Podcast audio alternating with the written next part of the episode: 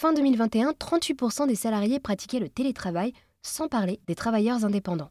Ce télétravail est pratiqué en moyenne deux jours par semaine. Cette tendance s'est installée depuis la crise sanitaire. Mais avant la crise, Amaury Dupouet et Joanne Milani avaient déjà imaginé à Lyon des espaces de travail partagés et équipés. En mai 2022, ils ont lancé balade.club, un abonnement permettant aux travailleurs nomades de travailler dans des lieux variés et équipés à travers la France. Dans un de ces lieux, dans le 6e arrondissement de Lyon, j'ai rencontré Joanne. Il est revenu sur les problématiques des travailleurs nomades. Alors, on, a fait le constat que la, tendance actuelle du monde du travail, c'était pour beaucoup de vouloir euh, devenir indépendant. Euh, beaucoup de ces personnes qui sautaient le pas le faisaient pour gagner en liberté, ça reste toujours le, maître mot. Euh, sauf qu'il y a un gros fossé en fait entre la vie rêvée du travailleur indépendant et la réalité.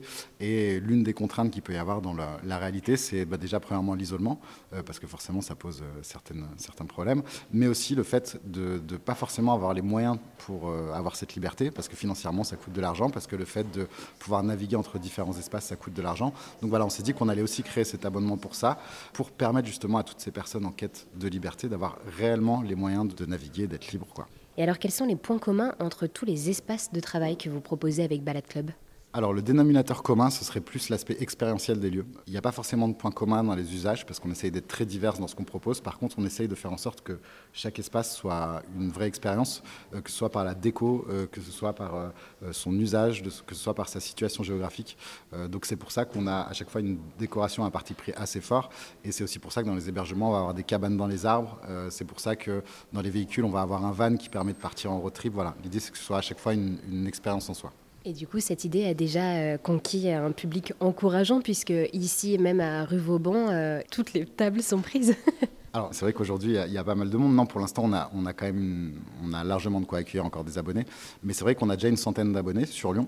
Euh, on a une capacité à l'heure actuelle de 140 à 150 personnes. Donc, on sait qu'on peut encore accueillir de nouveaux abonnés. Mais on est déjà en train de regarder pour ouvrir un nouveau lieu à Lyon et pour très vite ouvrir de nouvelles villes parce que on souhaite être à 500 abonnés fin 2023. Donc, euh, pour ça, il faudra qu'on ait de nouveaux espaces, qu'on ait développé l'offre.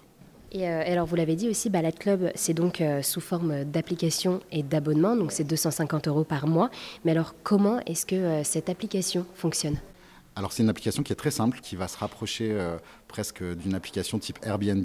on a l'abonné a accès à tout un listing euh, des équipements à disposition, euh, donc salle de réunion, espace de travail, tout ce qu'on a pu résumer avant. Il va aussi avoir accès aux disponibilités de ces équipements et depuis l'application, il va pouvoir très simplement euh, faire des demandes de réservation et puis ensuite gérer ses réservations, donc annuler ou modifier. Euh, depuis cette application, les abonnés vont pouvoir aussi rencontrer les autres personnes qui font partie de la communauté Balade Club et faire des recherches en fonction, par exemple, d'une compétence. Donc, euh, ils vont pouvoir, je sais pas, je dis une bêtise, rechercher euh, motion designer dans toute la base de données de la communauté et se connecter ensuite avec les personnes qui ont les compétences qu'ils recherchent. À vous personnellement, qu'est-ce que vous avez appris de toute cette expérience, voilà, d'avoir développé cette idée de Balade Club? Alors disons que je peux avoir deux facettes. C'est celle de, l'entrepreneur qui développe ça, mais aussi celle de l'utilisateur, parce qu'en fait, on est les premiers utilisateurs de ce qu'on crée. Et je vais même aller plus loin, c'est qu'on a réfléchi à ça en partant de nos envies et de notre vision de la vie, de ce, de ce qu'on voulait se construire. Donc du coup, ce que j'en retire, c'est plus de...